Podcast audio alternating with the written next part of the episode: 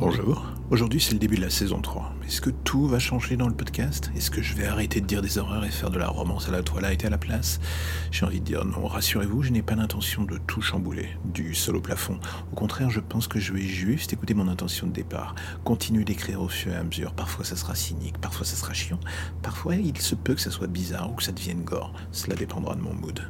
Ce podcast que vous écoutez tous les matins, c'est le reflet de mon imaginaire et on ne va pas se mentir, la chose est en évolution constante, parfois pour le pire, souvent pour le meilleur. Enfin bon, ça c'est dans le meilleur des cas. L'idée pour 2021, c'est d'arriver de mon côté, à fluidifier mes idées et à les rendre parfois un peu moins foutrarques, un minimum syndical dirons-nous, et de continuer à essayer de surprendre un peu les auditeurs que vous êtes. J'aime bien l'idée de ne pas tomber trop dans une routine créative. Le domaine des creepypasta est assez balisé c'est un peu le piège.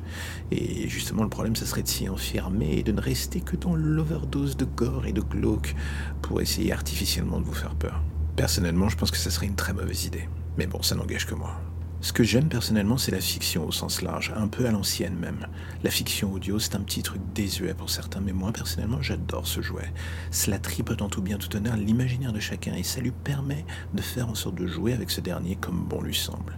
Dealer d'imaginaire d'une certaine manière, je dois avouer que ça ferait pas trop mal sur mon casier judiciaire. Tout cela pour vous dire que si du coup vous avez aimé la saison 2, et j'ai envie de vous dire merci si c'est le cas, eh bien celle-ci s'aventurait un peu vers des horizons différents.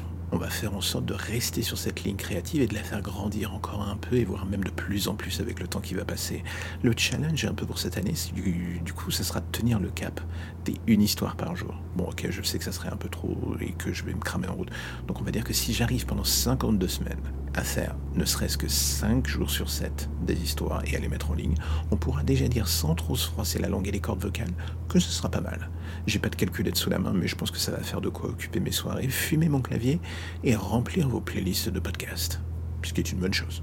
Du coup, je ne le dis pas souvent, mais si vous avez envie de ne rien manquer de ce qui s'annonce et qui arrive à l'horizon, n'oubliez surtout pas de vous abonner au podcast et de faire en sorte de bien cliquer sur les notifications un peu partout. Comme ça, au moins, vous saurez que chaque matin, l'histoire du jour viendra frapper délicatement à votre porte ou dans vos oreilles. C'est toujours moins flippant qu'un mec sonnant à sa porte à 5 heures du matin. Allez, c'est parti pour une nouvelle saison ensemble, et surtout, j'espère une seule chose. J'espère que ça vous plaira. À bientôt.